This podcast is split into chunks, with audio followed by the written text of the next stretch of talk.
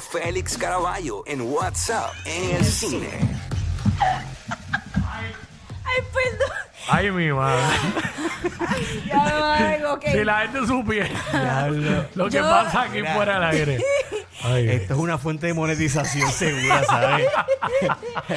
Yo solo digo que tengo el radar bien dañado. Ah. Prendan, Ok. prendan esas cámaras y hagan una, Ay. hagan un programa. Bueno, Oh, my God. ayer Behind tiramos the un clip scenes. de... Dios, eso pasó al aire. Eso pasó al aire. Mano, lo mío, con los espejuelos puestos y buscándolo. Aquí Ah, al- Ave María, qué chévere. Sí. Pero Eso nada. pasa, igual pasa con el celular. Hablando con alguien en el celular y Sí. lo tienes encima Sí. y lo estás Ay, buscando. Ay, papi, no se le puso el celular. ¿Qué está pasando, Jackie? ¿Cuál es el cuento? Cu- eh, Ah, no, no ah, podemos. no, ah, ok. No podemos, no podemos. Oh, eh, no, no. herimos, herimos No sentimientos. se puede, Mira, no se puede. entrar, oye, entren a la, la música para que vean a Jackie que vino de Barney hoy. De Pero Barney. qué clase de Barney. ¿ah? Ya quisiera Barney. Ya quisiera Barney, Sí. ¿verdad?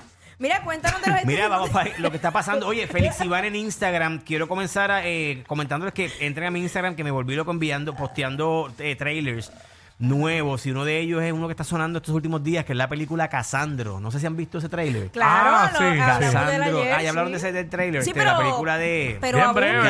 de Bien breve, García breve. Bernal. Es una película que él filmó hace un tiempito ya. Se, se presentó con mucho éxito en algunos, en algunos festivales. Este, tiene muy buena crítica, por lo menos en los festivales que se presentó, tiene muy buena crítica en el Festival de Sundance particularmente.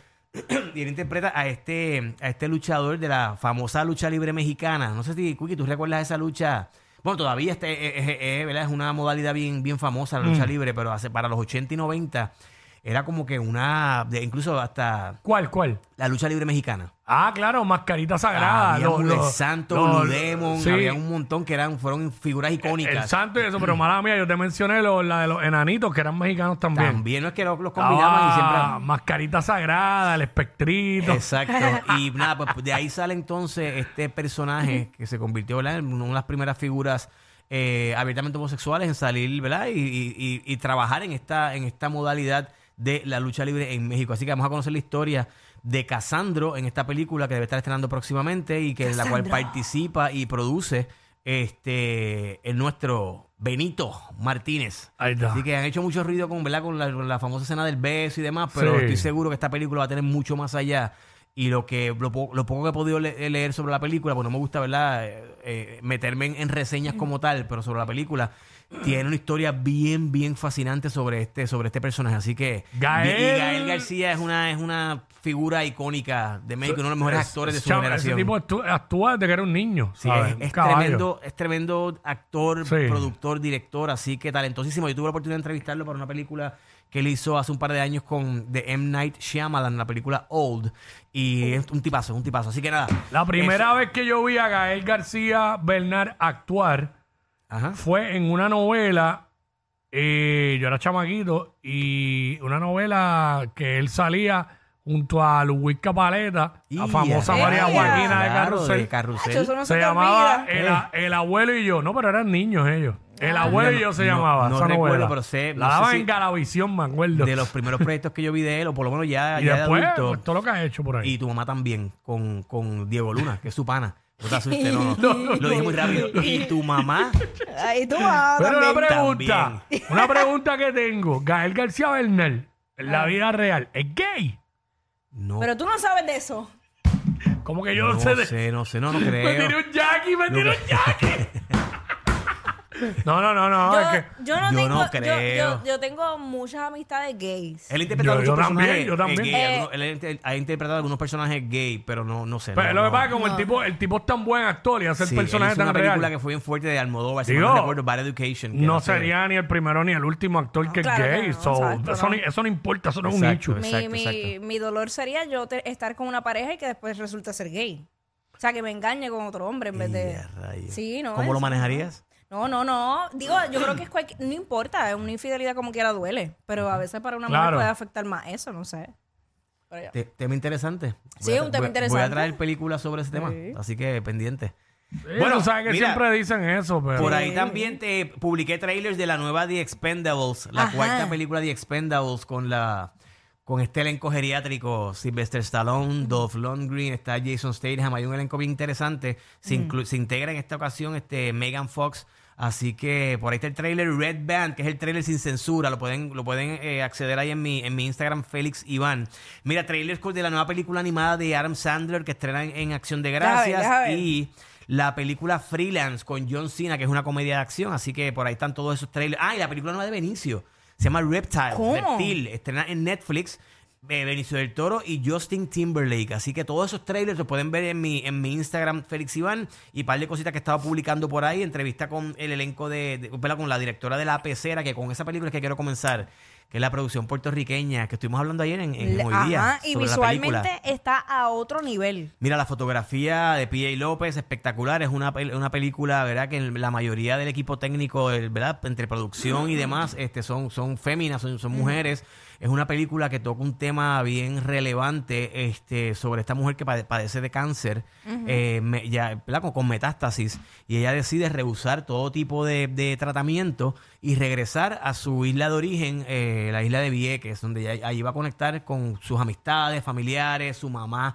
Y mientras toda esta gente ¿verdad? en la isla siguen trabajando con limpiar la isla de todos los residuos, ¿verdad? De, de- de material de lo, de lo que dejó la Marina eh, mientras estuvo ocupando la isla, ¿verdad? Los años que estuvo ocupando la isla. Así que es una película que, se- que, que manifiesta el cáncer de diferentes maneras, desde la, desde la rama, del área eh, física, emocional, espiritual, hasta la parte social y política.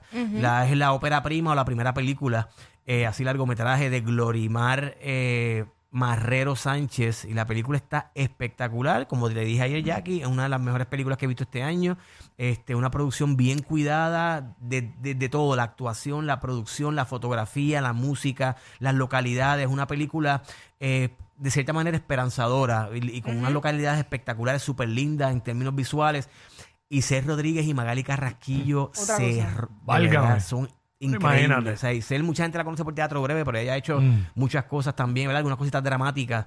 Y es tremenda actriz. Y este personaje fue como anillo al dedo. Y la relación con Magali, con- de, de esta relación de madre e hija, eh, la química entre ellas dos en esta película es. Con eso nada más. Y, Vayan, vayan a ver la y película. ese tipo de actriz como Magali Carrasquillo, que es una veterana. De verdad que sí. ¿no? Y la, la, la, la registra tan, tan genuina esa, esa- esas actuaciones tan, tan reales, naturales, de una forma honesta. Y la historia está espectacular, el texto, la- el guion está espectacular. Así que vean la película, La Pecera, vayan con toda la familia. Estrena hoy en cines, no en Y- Fine Arts, estrena en diferentes cines. En cine, pues lo importante de este tipo de película eh, puertorriqueña es que la apoyen esta primera semana porque si no, las van cortando de salas y menos tiempo está en cartelera, así que es importante que reciban ese apoyo masivo esta primera semana. Qué bueno que lo comentas porque precisamente no estoy diciendo que es una película buena porque es una película pu- puertorriqueña. Siempre que hablo de producciones puertorriqueñas, si hay cosas que no me gustan lo menciono, si hay cosas que me gustan, yo trato de enfocarme en las cosas positivas de las películas porque siempre lo digo, yo no soy cineasta, yo soy comentarista de cine, tampoco me gusta el título de crítico, soy comentarista, me gusta, ¿verdad? Eh, Tratar de sacar las cosas positivas de las películas porque detrás de cada película hay un batallón de gente que sabe lo que están haciendo. Claro. Y de- verdad sigue siendo arte, este que es un tema de apreciación. Hay gente que verdad no tiene los mismos gustos que yo. Yo por eso siempre trato de resaltar lo positivo.